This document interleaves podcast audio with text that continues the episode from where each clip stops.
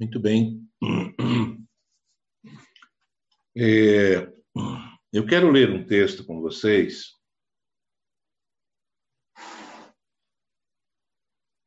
Gênesis capítulo 12, os versos de 1 a 7. Antes de fazer a leitura, eu só queria lembrar mais duas situações que eu acabei não mencionando antes. Ah, o aniversário também do César Batista, o querido baiano, não é? Que completou na segunda-feira mais um ano de vida, e quero pedir ao Marcão e à Noemi que transmitam ao Martin as felicitações pelo casamento, né? que Deus abençoe este novo casal. Vamos fazer a leitura então do texto bíblico e vamos estar acompanhando atentamente o que Deus quer falar conosco nesse instante. Então, o Senhor disse a Abraão: Saia da sua terra, do meio dos seus parentes e da casa de seu pai, e vá para a terra que eu lhe mostrarei. Farei de você um grande povo e o abençoarei. Tornarei famoso o seu nome e você será uma bênção. Abençoarei os que o abençoarem e amaldiçoarei os que o amaldiçoarem por meio de você, todos os povos da terra serão abençoados. Partiu Abrão, como lhe ordenara o Senhor, e Ló foi com ele. Abrão tinha 75 anos quando saiu de Arã. Levou sua mulher Sarai, seu sobrinho Ló, todos os bens que haviam acumulado e os seus servos comprados em Arã Partiram para a terra de Canaã e lá chegaram. Abrão atravessou a terra até o lugar do carvalho de Moré, em Siquém. Naquela época, os cananeus habitavam essa terra. O Senhor apareceu a Abrão e disse: À sua descendência darei esta terra. Abrão construiu ali um altar dedicado ao Senhor, que lhe havia aparecido. Que Deus possa nos abençoar na compreensão de Sua palavra e naquilo que Ele quer falar conosco nesta manhã. Eu admiro muito a vida de Abraão, todos nós, com certeza, né? É, as atitudes que Abraão toma. Nós vamos destacar algumas coisas que são importantes percebermos é, para as nossas próprias vidas, para colocarmos em prática nas nossas próprias vidas. Abraão é chamado, é, com mérito, acertadamente, de pai da fé. E esse pai da fé tem duas conotações bem específicas que são importantes. Ele é pai da fé porque da sua descendência é, vieram realmente nações, né? Ah, de Abraão diretamente descendem os ismaelitas, descendem os judeus e espiritualmente descendem os cristãos. É isso que a palavra de Deus nos diz em Efésios, quando Paulo diz que é, a bênção, para que a bênção de Abraão chegasse até nós. E aí ele está falando a igreja de Éfeso, que era é, povo que não era povo judeu. Então, nós podemos dizer realmente que Abraão eh, recebeu o cumprimento dessa promessa, ele é chamado de pai da fé. Também ele é pai da fé pelo seu exemplo de fé. O maior deles, com certeza, quando ele consagra né, Isaac, quando ele decide mesmo é, colocar Isaac para sacrifício, ouvindo o que Deus havia falado, mas esse não era o projeto de Deus. Deus queria provar a obediência de Abraão. E, como eu destaco algumas vezes, a carta aos Hebreus vai nos dizer que Abraão cria que Deus poderia ressuscitar Isaac. Veja, é, ele não cria que Deus iria fazer aparecer um cordeiro ali, que o anjo ia bradar. Não foi essa a crença dele. Não estou aqui condenando Abraão, estou dizendo que ele não pensou dessa maneira. Deus pediu seu filho Isaac, o filho da promessa, E ele, Abraão, entendeu que Deus poderia ressuscitar Isaac. Então, Deus fala aquilo com Abraão para que Abraão estivesse sendo provado em suas prioridades. Não é? Eu costumo dizer que Abraão deveria ser chamado, talvez até mais, de pai da obediência, porque as atitudes de Abraão de obediência ao Senhor são fundamentais para que a gente possa perceber até mesmo a sua fé. E aí a gente percebe né, que não há como existir fé sem obediência. E a obediência é, com certeza, uma manifestação de fé. Quem é, diz ter fé, mas não obedece ao Senhor, está vivendo de maneira contraditória. Então, Abraão ele pode ser chamado de pai da fé, eu gosto de chamá-lo de pai da obediência, aquele que nos ensina a obediência acima de muitas coisas. Né? Claro que o exemplo maior de obediência seria Jesus, mas aí nós estamos colocando Jesus já como é, varão perfeito, como segundo Adão, ah, não como alguém com falhas, com erros, como Abraão. Abraão, por maior que ele seja e deva ser reconhecido, ele é homem é, com falhas, é um pecador, é um homem com erros. Nós vemos isso no texto bíblico. Então, ele, para nós, com certeza, é o grande exemplo de obediência, e nós podemos observar isso em vários aspectos. É, um dos primeiros aspectos que a gente percebe, e eu gostaria de tratar mais dessa questão da vida de Abraão com você, é com 75 anos de idade, essa guinada na vida. 75 anos de idade, e ele ouve a voz de Deus dizendo: Olha, Abraão vai mudar tudo na sua vida. Você vai sair da tua terra, da tua parentela, e você vai para o lugar que eu vou te mostrar. Né? A gente tem acompanhado aí, não é, ultimamente, uh, ali aquele, aquela novela retratando ali a vida de Abraão, devemos tomar cuidado porque ali está romantizado e muita coisa que está ali realmente não se assemelha. Foi uma interpretação do autor, mas não se assemelha com o que está na, na palavra de Deus. Por exemplo, uh, ele sai da terra da parentela é, para obedecer ao Senhor. Ele não diz que ele estava com o pai ali ainda. Né? Então, com 75 anos de idade, ele tem uma guinada na sua vida. Ele vivia em Ur dos Caldeus, ele tinha uma vida estabilizada, ele era uh, um pecuarista, podemos dizer que ele era um empresário, ele tinha, como era o costume da época, servos, né, é, é, escravos, vamos colocar assim, como era uh, o padrão da época, isso não quer dizer que a Bíblia concorde com esse tipo de situação, que a Bíblia referende a escravidão, mas a Bíblia trabalha sempre com a verdade naquela época, a realidade que se vivia. E a partir do momento que a Bíblia, então, vai transformando a realidade. Né?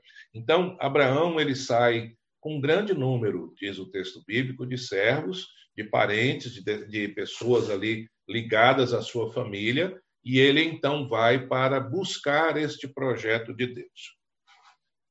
Um outro aspecto que é interessante é que Abraão tem várias virtudes que nós queremos destacar.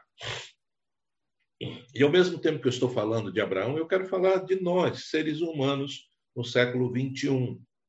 Uma virtude que a gente percebe claramente em Abraão é que ele agregava. Ele era uma pessoa que tinha um círculo de pessoas em volta de si. Abraão, ele tinha relacionamento até mesmo com aqueles que eram chamados de escravos.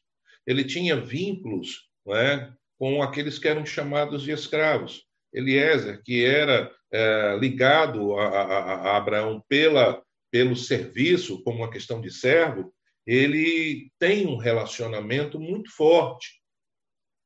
Nós percebemos isso quando Abraão vai dizer: só meu servo Eliezer vai ser o meu herdeiro. E ele então era, vamos dizer assim, o escravo principal, aquele destacado no meio dos seus servos, mas Deus diz: não, não vai ser nada disso, eu tenho outros projetos. Então, o que eu quero destacar aqui é que Abraão agregava. O contrário de agregar, podemos dizer que é desagregar e afastar, né? E, amados, nós precisamos olhar em nós as nossas posturas. Tem pessoas é, que muitas vezes afastam, tem pessoas que são desagradáveis, tem pessoas que são é, sempre duras. E isso fala muito mais da pessoa do que do outro. Abraão ele agregava, isso fala muito mais de Abraão do que dos outros.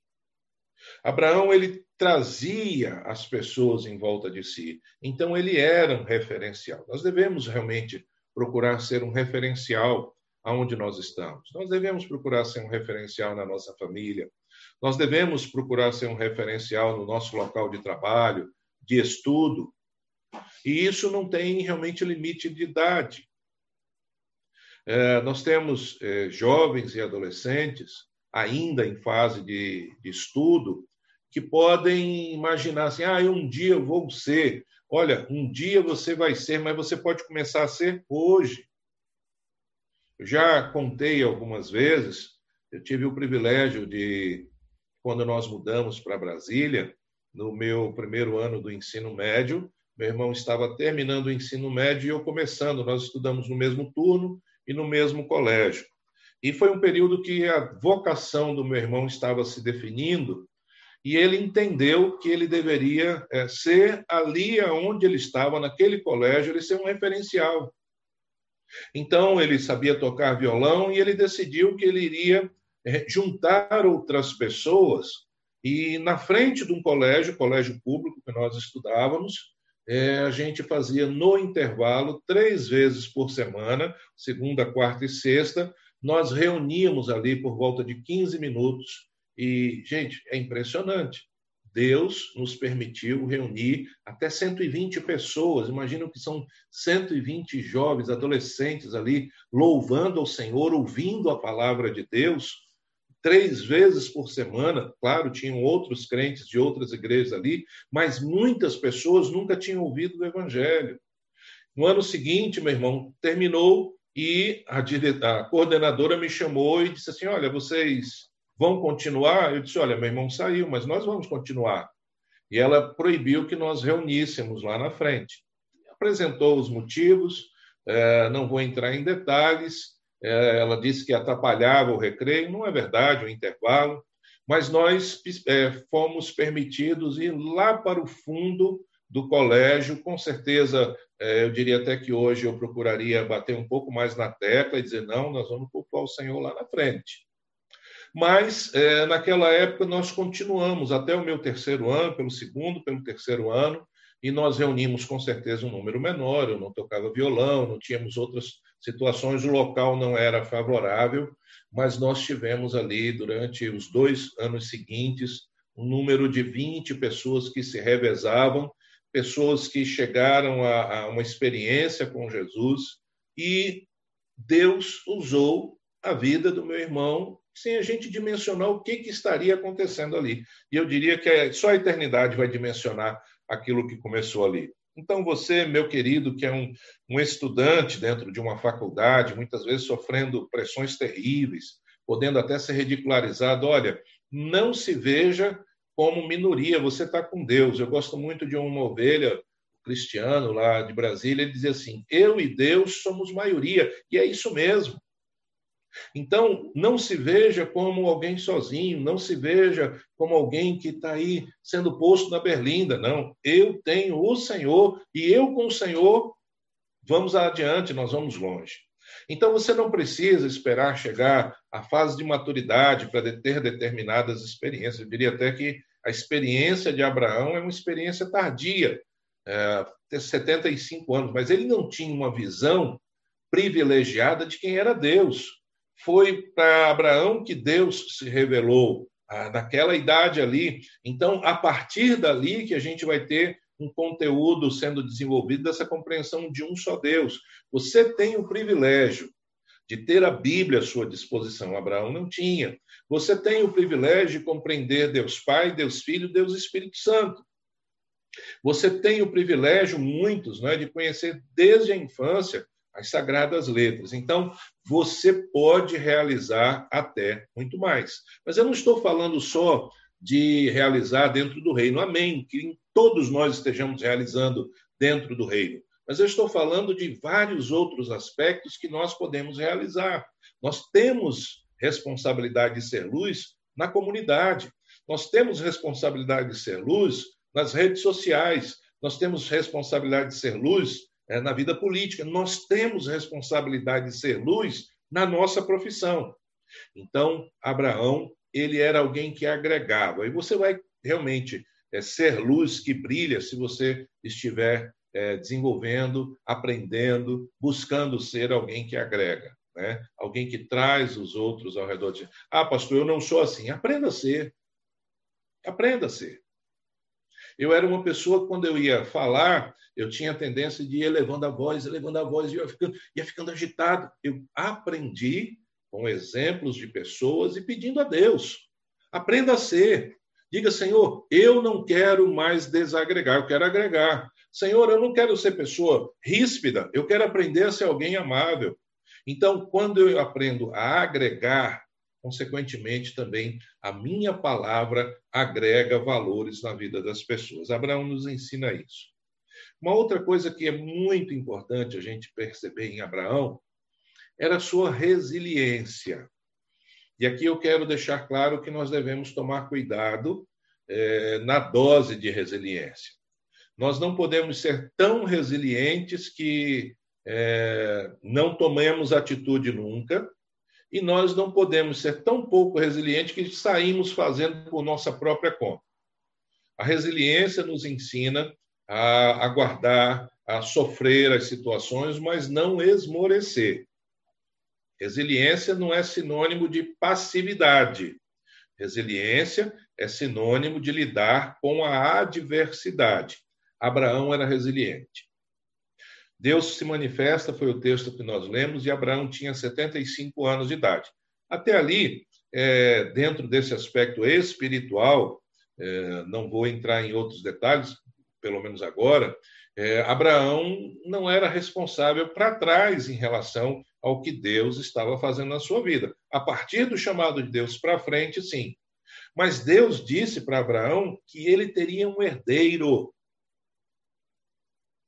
E Deus disse para Abraão que esse herdeiro seria herdeiro dele e de sua mulher Sarai, depois transformado seu nome para Sara.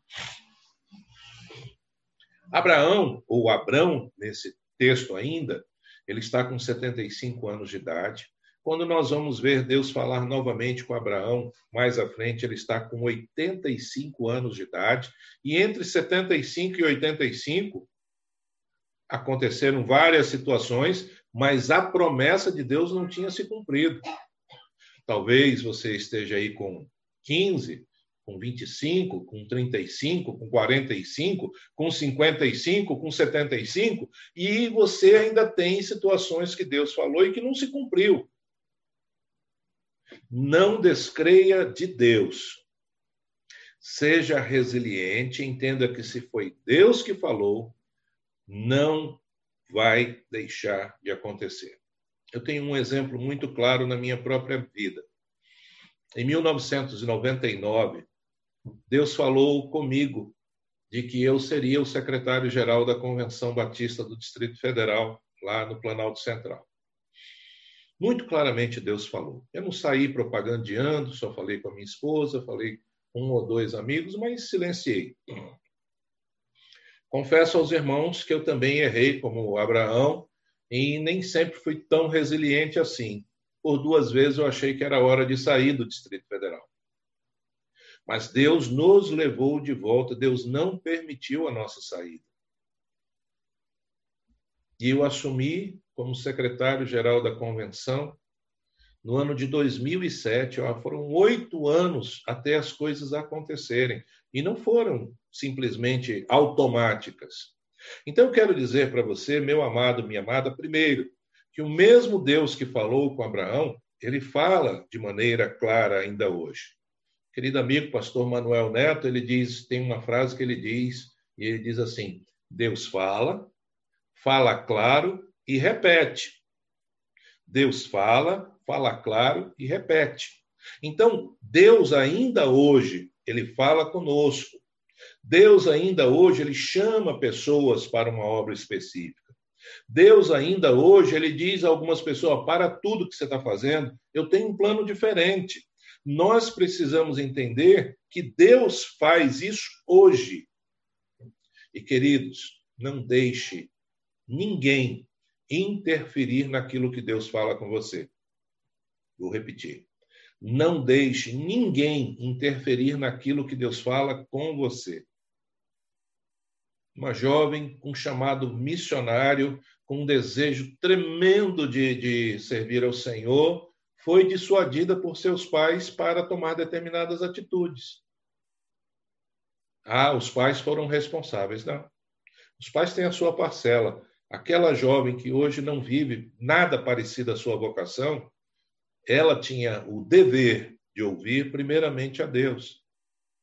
Então, é, não deixe absolutamente nada interferir naquilo que Deus fala com você. Ah, mas os outros não ouviram o que Deus falou comigo. Por isso mesmo. Você tem responsabilidade porque você ouviu. E, claro, é, os outros, não sabendo, não vão ter a mesma responsabilidade que você. Então, seja resiliente diante de circunstâncias. Ah, meus pais me impediram. Então, enquanto você está debaixo da tutela dos seus pais, você deve ser obediente aos seus pais. Mas não quer dizer que você deve abrir mão daquilo que Deus falou com você. Segundo, às vezes as coisas não vão acontecer tão rápido. Tem planos de Deus que vão acontecer ao longo de um tempo. Isso porque envolve guerras espirituais, isso porque envolve é, maturidade, isso porque envolve uma série de outros aspectos e até da própria vontade de Deus, que tem uma data certa para que as coisas aconteçam. Mas a sua resiliência, e você deve ser resiliente, não pode ser inércia, não pode ser passividade. Deus falou com você, não abra mão do que Deus falou com você. Pastor, mas tudo está dando errado. Está dando errado? Seja resiliente. Não pense que Deus esqueceu do que ele falou com você. Não ache que Deus mudou os planos. Deus pode até fazer com que circunstâncias mudem. Mas o que Deus falou com você, se realmente foi Deus, ele vai cumprir. E olha, eu disse, se foi Deus, mas você tem o poder de interferir na vontade de Deus.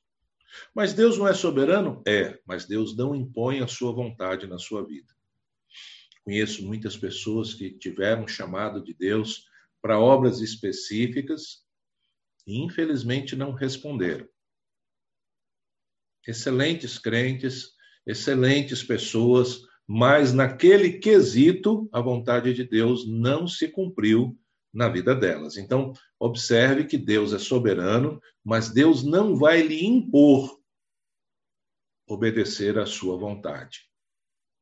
Eu quero destacar um terceiro aspecto que fala com todos nós também sobre isso.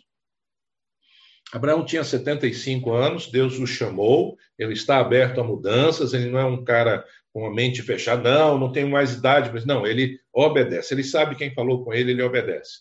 Mas olha, 75 anos de idade, Abraão não ficou de braços cruzados.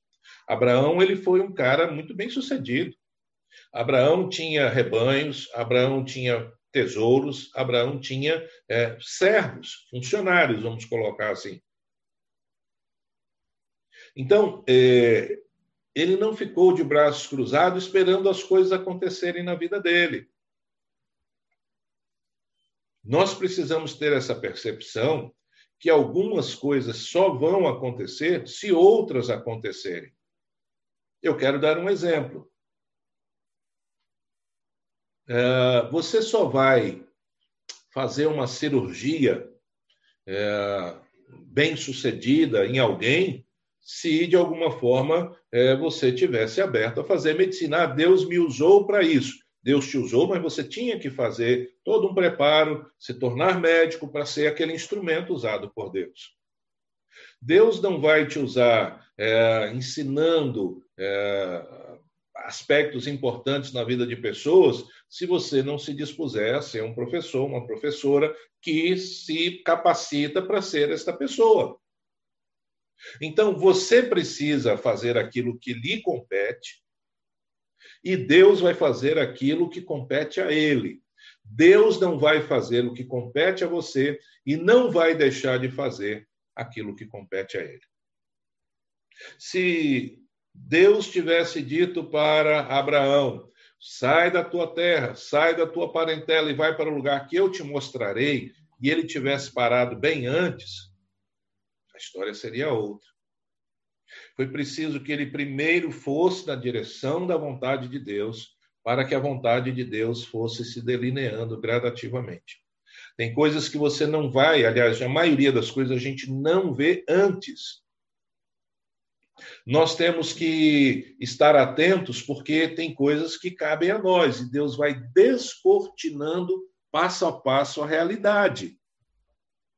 Então, quando eu obedeço e ando, Deus me mostra determinadas coisas. Você já viveu aquela situação em que você vive uma situação, é um momento, uma circunstância assim, olha, Deus fez com que tudo acontecesse certinho, é verdade. Mas, em muitos casos, vai ser essa construção que depende de cada um de nós. José, José do Egito, aquele que foi vendido, descendente de Abraão, que foi vendido por seus irmãos, ele não se tornou murmurador, ele não se tornou uma pessoa amarga, ele não se tornou uma pessoa que desistiu da vida, ele não se tornou uma pessoa que achou que Deus o havia esquecido. Ele continuou sendo uma pessoa grande. Ele continuou sendo uma pessoa de alma nobre. E Deus o usou não usaria se ele não continuasse sendo essa pessoa que se dispunha nas mãos de Deus. Então, é, Deus vai fazer aquilo que compete a ele. Deus não vai fazer aquilo que compete a você. Abraão era um empresário bem-sucedido e eu acho isso muito importante porque, de alguma forma, principalmente os crentes brasileiros, aprenderam que o dinheiro é mal. Principalmente os crentes brasileiros desenvolveram uma visão é, ruim, negativa sobre recursos. A Bíblia diz que o amor ao dinheiro, que o apego, que a avareza é a raiz de todos os males. A gente vê isso diariamente: roubos, crimes, corrupção. É o amor ao dinheiro. Mas Deus não diz que uh, usar os bens, de se colocar como um instrumento para prosperar, é, seja algo ruim. Por que, que eu digo isso, amados? Porque às vezes os crentes se tornam acomodados. Às vezes os crentes limitam a ação de Deus na sua vida porque eles não conseguem ver além. Se você tem uma grande escada e você precisa ver alto, você não pode ficar no primeiro degrau. Você não pode ficar no terceiro degrau, você tem que continuar subindo. E só quando você estiver em determinada posição é que você vai conseguir enxergar o que você não enxergava quando você estava lá embaixo. O povo de Deus precisa entender que Deus quer nos colocar sobre coisas grandes. E é claro que a gente não pode deixar com que os bens, as riquezas nos afastem de Deus porque senão vai ser maldição, não vai ser bênção. Mas nós precisamos entender que quando nós aprendemos a honrar o Senhor acima dos bens, acima das riquezas, nós vamos também poder realizar muito mais. O povo de Deus, em especial no Brasil, e aí nós temos duas correntes, né? Para mim, as duas são erradas. Nós temos a chamada teologia da prosperidade, que é, coloca dinheiro como sendo tudo. Alto lá, não. Não. Dinheiro não é tudo. Tudo é Deus. E Deus precisa estar acima de todas as coisas, até da nossa família. Deus precisa ser o primeiro em tudo na nossa vida. Mas nós precisamos entender também que às vezes a gente não perceber que Deus pode nos usar para coisas mais elevadas, quando a gente acha que prosperar é uma coisa ruim, nós delimitamos a ação de Deus. Abraão era um empresário bem-sucedido, era um homem de muitas posses e isso não o impediu de ser obediente e de ser servo de Deus. Então, aprenda a Esse é o grande mandamento: amar a Deus de todo o coração, de toda a alma, de todo o entendimento, de todas as forças, sobre todas as coisas. Esse é o grande mandamento. Esse é o grande preceito que Deus exige dos seus servos. As outras coisas vêm em consequência, amar ao próximo como a si mesmo, enfim. Mas uh, nós, em especial no Brasil, eu digo isso porque a mentalidade é, que de alguma forma se desenvolveu no Brasil é uma mentalidade apequenada, é uma mentalidade de, de, de ficarmos é, comedidos demais, é, achando que tudo está bom, um complexo de inferioridade é, em alguns aspectos, nós não podemos ter. Servos de Deus não podem nem ter complexo de superioridade, nem complexo de inferioridade, né, para baixo. Então, nós precisamos ser instrumentos nas mãos de Deus, na altura que Deus quiser nos colocar. E quanto mais nós tivermos essa visão, mais Deus pode nos usar. Abraão nos mostra é, que ele era um homem generoso. E generosidade não está ligada a dinheiro. Ah, pastor, o senhor acabou de falar que ele tinha muito dinheiro. Sim, mas generosidade está ligada à obediência e amor a Deus. Veja que eu falei ainda há pouco sobre dinheiro e a Bíblia diz: o amor ao dinheiro, o apego ao dinheiro, a avareza é a raiz de todos os males. Generosidade é o contrário de avareza. Nós devemos ser generosos tendo pouco e devemos ser generosos na medida que Deus nos fizer crescer. Abraão leva dentro do seu time que vai o acompanhando, leva Ló, seu sobrinho. Não tenho dúvida que Abraão tinha um grande amor a Ló. Talvez até transferisse um pouco do seu sentimento paterno para o seu sobrinho Ló. A gente ama os nossos sobrinhos, né? Temos um, um, sentimento quase que de, de pai. Não chega a ser pai, mas é quase que de pai pelos nossos sobrinhos. E quando Ló está diante do momento de escolher o local, Abraão diz: Não, eu quero a melhor parte. Você veio comigo? Eu sou o patriarca. Não, pode escolher. Pode escolher, Ló. Fica à vontade. Escolhe.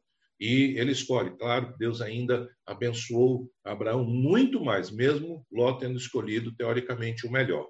Então, o generoso, ele experimenta ah, da grandeza de Deus dentro de si. O generoso, só pela vivência da generosidade, ele começa a experimentar esse sentimento que procede de Deus. O generoso, ele coloca Deus em primeiro lugar. Então, ele usa aquilo que Deus lhe dá também para abençoar outras pessoas. Abraão é um exemplo de generosidade. Quero destacar ainda que ele era um homem de fé. Já falamos isso um pouco lá atrás. Mas ele é um exemplo de fé de maneira muito prática. Às vezes, nós, povo de Deus, falamos de fé mas de uma coisa, uma forma muito metafísica, ou às vezes até só no campo das ideias. O que, é que eu quero dizer com essa, esse campo das ideias? Alguém diz assim: ah, porque um dia eu vou fazer, um dia eu vou fazer, um dia eu vou fazer, mas não toma as atitudes para fazer. Não, eu tenho fé que um dia eu vou chegar mas nunca traz essa fé para uma coisa prática em que obedece um caminho para que a fé aconteça. Então, essa fé é, só no campo das ideias, achando que vai cair do céu, que caiu do céu foi o diabo. Ah, não, pastor, o maná também foi dado por Deus. É bem diferente. Deus dá o maná, mas o povo tinha que ir lá recolher. Então, é, nós precisamos entender que nós precisamos ser pessoas de fé, homens e mulheres de fé, mas que dão passos coerentes com aquilo que nós manifestamos na nossa fé. Ora, a fé é o firme fundamento das coisas que se esperam e a prova das coisas que se não veem. Mas eu preciso dar atitudes, é, tomar atitudes que sejam coerentes com a minha fé. Eu tenho fé porque eu não tive oportunidades, eu não pude estudar, eu não tive um pai uma mãe que me desse recursos, mas eu tenho fé que eu vou ser um médico. Eu estou com 65 anos de idade, eu não pego para estudar para fazer um vestibular, eu não pego para fazer absolutamente nada, mas eu tenho fé que eu vou ser um médico. Desculpa, você não tem fé. Você tem ilusão. A fé não é ilusão. A fé, ela é uma visão antecipada das coisas que vão acontecer. E se vão acontecer, as minhas atitudes têm que ser coerentes com a minha fé. Eu creio que Jesus vai voltar. Eu creio que Jesus vai voltar, mas eu não falo de Jesus para os meus amigos. Eu, anuncio, eu não anuncio que ele é o Salvador. Então, desculpa, você não tem. Você acha que Jesus vai voltar, mas ó, lá daqui a 200, 300, mil anos. Você não acredita que Jesus vai voltar na tua geração, porque você não toma atitude coerente. Então, nós precisamos ter atitudes de fé e, por causa da nossa fé, atitudes que nos levam em direção àquilo que Deus nos falou. Podemos observar que Abraão também tomou atitudes é, contraditórias, não é? Afinal de contas, por mais que Deus tenha dito, anda na minha presença e seja perfeito, nós somos falhos. Abraão também era falho. Abraão, ele, por exemplo, teve medo da sua própria vida quando ele vai para passando pelo Egito e ele chega a pedir que Sara, sua mulher, minta. Que incoerência de Abraão! Nós somos incoerentes. Nós temos falhas. Todos os dias nós vamos manifestar muito da nossa falha. Mas nós precisamos aprender a que os nossos medos, que as nossas falhas precisam ficar devidamente resguardadas nas nossas atitudes maiores. Então, é, Abraão precisou ser corrigido, Abraão precisou ser também advertido pelo Senhor. Ele não era uma pessoa perfeita. Ó, oh, Abraão, anda na minha presença ser perfeito. Pronto, eu sou perfeito, agora não tem mais dificuldade. Não, Abraão era uma pessoa como qualquer um de nós, queridos. Aliás, a Bíblia diz isso de Elias, que era o grande profeta anunciado no Velho Testamento. Era um homem sujeito aos mesmos erros, às mesmas dores, às mesmas preocupações que nós. Nós precisamos entender que nós temos limitações. Nós não podemos deixar as nossas limitações impedirem aquilo que Deus vai realizar na nossa vida. Eu queria que você considerasse a vida de Abraão, e aí eu queria trazer algumas conclusões para a sua vida, para a minha vida. Eu queria que nessa visão sobre a vida de Abraão, e veja, eu falei que ele foi chamado aos 75, aos 85, é, influenciado por Sarai, ele acabou é, dentro de um conceito da época que é, o herdeiro poderia vir de uma escrava, de uma serva, então ele acabou engravidando Agar, não é? é mas não era o projeto de Deus, e ele só foi receber o cumprimento da sua promessa com 100 anos. 25 anos esperando, e não é 25 anos esperando de quem tem 15 e realiza com 40. É 25 anos esperando de quem tem 75 e vai até os 100 para ver. Então, ele, com certeza, foi um homem tremendamente obediente. E eu quero pegar da vida de Abraão algumas conclusões para você, para mim, em primeiro lugar. E eu quero destacar: primeiro, não termine a sua vida precocemente. Vou repetir. Não termine a sua vida precocemente. Tem gente terminando a vida precocemente. Vou dizer uma coisa para você. É, aposentadoria é uma bênção e uma maldição. Que é isso, pastor? É, vou dizer para você de novo. Aposentadoria é uma bênção e uma maldição. Muitas pessoas morrem um, dois anos depois da aposentadoria. Sabe por quê? Não é porque já ia morrer, não, é porque parece que acabou, se entregou, deixou de viver, ou não morre. Vivem mais 10, 15 anos, mas é como se morresse. Cruzou os braços, se trancou, botou um chinelinho e foi para cima de uma poltrona. Deus quer usar a tua vida. A tua vida não termina precocemente quando vem uma doença. E tem muita gente que, quando vem a doença, se entrega. Acabou. Não acabou só acaba quando Deus diz acabou. Mesmo que as evidências digam o contrário, mesmo que os médicos digam o contrário, mesmo que o diagnóstico lá diga não parou de bater o coração, não acabou, só acaba quando Deus diz que acabou. Então não diga você que a sua vida acabou. Não acaba quando morre alguém da nossa família, não acaba quando a gente perde todos os bens, não acaba quando um membro é, do nosso corpo é amputado, não acaba quando uma enfermidade é, determina que a nossa vida está diante de uma nova realidade. Não acaba, só acaba quando Deus diz acabou. E eu digo isso porque muita gente está acabando com a vida antes bem antes do tempo, e até mesmo de Deus determinar o tempo. Às vezes vai durar 10, 15, 20 anos e deixou de fazer aquilo que Deus queria porque já acabou. Acabou porque eu estou doente, acabou porque eu perdi alguém, acabou porque eu aposentei. Não acabou. Não deixe que a sua vida sofra desse mal. Não olhe para você como alguém que não, já estou com tal idade, acabou. Não acabou. Você pode estar com 70, 75, 80 anos e Deus dizer: Eu quero que você seja uma bênção entre os seus netos, entre os seus bisnetos. Eu quero que você seja uma bênção entre os teus amigos da mesma idade que vão te ouvir com muito mais atenção.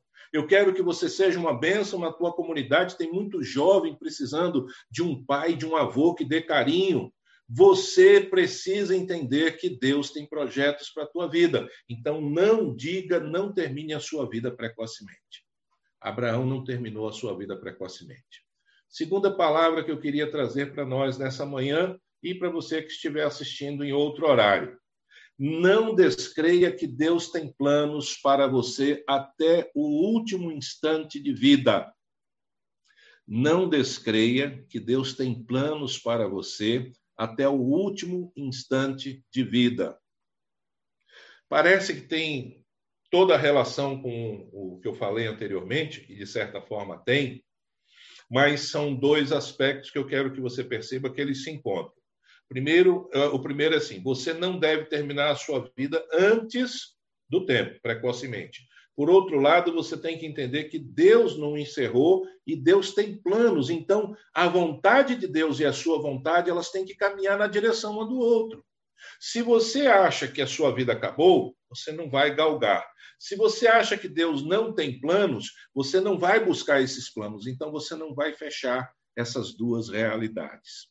Deus tem plano para você mesmo que você estivesse dentro de uma prisão, mesmo que você tivesse sido traído pelos seus irmãos, como foi José, mesmo que você estivesse na bancarrota, Deus tem planos para você.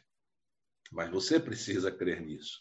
Mas você precisa entender isso. Mas você precisa dizer: não acabou porque senão você pode até estar muito bem financeiramente, estar muito bem é, posicionado com bens, com família, com amizade, mas você disse acabou, consequentemente você vai ter determinado aquilo na sua vida. Vai deixar de ser uma bênção. E a palavra de Deus, olha, seja uma bênção, Abraão. 75 anos de idade. É, seja uma bênção, Abraão. Eu quero que você seja uma bênção. Deus está dizendo para nós: com 5, com 10, com 15, com 45, com 75, com 85. Eu quero que você continue sendo uma bênção. Amém? Terceiro aspecto, não se aborreça com os reveses. O que, que são reveses? São circunstâncias que nos impedem, que nos atrapalham, que frustram. Eu fico imaginando o tal do Moisés. Deus chama ele lá com 80 anos também, diz: ah, Moisés, ó, tem um projeto para você. Moisés, você vai lá no Egito, lá de onde você veio, lá onde estão querendo te matar, onde que podem te prender, te matar. Eu quero que você vá lá. E você vai lá, Moisés, para libertar o meu povo para vir prestar culto. Moisés vai, enfrenta até mesmo a descrença do seu povo, muito bem, Deus vai se revelando, vem as pragas, Deus liberta. Aí Deus diz assim: Olha, Moisés, agora você vai levar o meu povo para a terra prometida. Alguns estudiosos, queridos, olham que o tempo do Egito até a terra prometida demoraria de quatro a dez meses no máximo. Talvez entre quatro e dez, talvez dez, por causa do número grande de pessoas, acampar, ajeitar, tem gente doente, para um pouquinho e tal, mas seria entre quatro a dez meses. Eles levaram 40 anos 40 anos, porque a maior parte simplesmente quis ir contrária à vontade de Deus. Imagina o coração de, de Moisés naquele instante. Dá vontade de dizer assim: ó, segue o caminho de vocês, eu vou para a vontade de Deus, estou nem aí. Eu admiro muito Moisés por conta disso. Então preste atenção: acontecem reveses, acontecem. Homens interferem, enfermidades interferem, é, planos econômicos interferem, mas eu não posso deixar que os reveses interfiram naquilo que eu tenho certeza que Deus falou comigo. E aí nós precisamos aprender a desenvolver convicção do que Deus falou com cada um de nós. Quando nós não temos convicção, nós vamos agir por conveniência. Anote isso aí na tua mente. Quando nós não temos convicção, nós vamos agir por conveniência.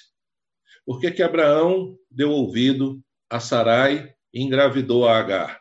Foi convicção? Não. Foi conveniência. Sarai dizendo que, ah, olha, eu estou velho, eu não posso te dar um filho. Abraão, você ouviu a voz de Deus, pegue ali a sua escrava, ele vai ser seu filho do mesmo jeito. E Abraão não desenvolveu, não agiu por convicção, consequentemente agiu por conveniência, mas não era o projeto de Deus. Cuidado, porque a conveniência normalmente é inimiga da convicção. Se algo falhou, não foi Deus. Os reveses podem parecer que tudo acabou, mas se algo falhou, não foi Deus que falhou. E vou dizer mais: se Deus, de alguma forma, quis que acontecesse, e aí eu estou falando da vontade ativa de Deus, é porque, de alguma maneira, Deus ainda vai fazer com que aquilo culmine como uma benção maior. Deus quis que, que os irmãos é, vendessem José, estou novamente mencionando José. Não, Deus não, não colocaria esse sentimento no coração dos irmãos. Mas Deus pega essa atitude mesquinha dos irmãos e transforma em bênçãos. Em bênçãos para José, em bênçãos para todo o povo de Deus. Então, os reveses não podem nos afastar do plano de Deus. E se algo falhou, não coloque na conta de Deus.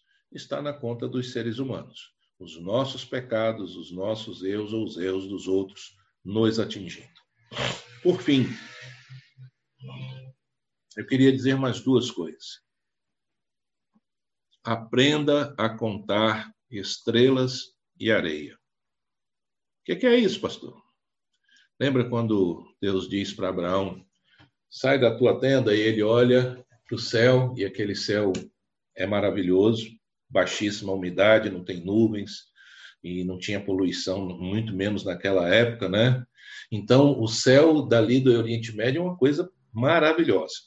Mas não precisa ser só aquele, não. Para qualquer céu, mesmo nublado, você tem condição de, às vezes, contar estrelas e contar areia. Deus diz: olha, do jeito que são a areia, a sua descendência vai ser assim. Do jeito que são as estrelas, a sua descendência vai ser assim. Ele tinha mais de 75 anos de idade. Deus manda ele olhar para o céu contar as estrelas, Deus está dizendo: olha, Abraão, creia no meu poder. Creia nas minhas palavras. Creia nos meus planos para você. Meu amado, minha amada, você precisa aprender a contar estrelas, precisa aprender a contar areia. O que, que eu estou dizendo para você? Você precisa acreditar nas promessas de Deus na sua vida. Você precisa sonhar diariamente com o que Deus prometeu para você. Você precisa alinhar as tuas atitudes, os teus projetos, os teus estudos, a coerência da tua vida com as estrelas do céu, com as areias do mar. Deus disse: É isso que eu tenho para você, Abraão. Então, Abraão precisa aprender a contar as estrelas, a contar a areia. Meu pedido para você: aprenda a contar as estrelas que Deus está apresentando para você. Aprenda a contar. Não dá para olhar para as estrelas, o céu está nublado, então olhe para as areias. Aprenda a contar. Quando tudo parece estar fora de esquema, se não dá para contar estrelas, conte areia. Mas não perca de vista o que Deus falou ao teu coração. Atitudes. Atitudes coerentes com Deus grandioso a quem nós servimos. Atitudes coerentes com a nossa fé. Atitudes coerentes com a grandeza do poder de Deus. Meu amado, minha amada, que Deus abençoe tua vida. Que você possa ver o invisível, crer no impossível, porque se você crê no Deus que é invisível e que é o Deus do impossível. Que você conte estrelas. Ah, estrelas? Você vai ter uma descendente? Conte estrelas. Aquilo que as pessoas dizem, não, você não vai alcançar, desiste. Foi Deus quem falou para você.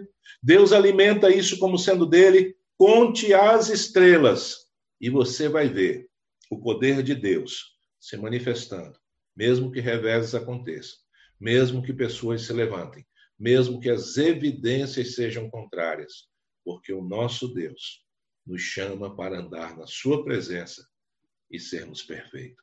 Que Ele abençoe grandemente a nossa vida, a tua vida. Amém.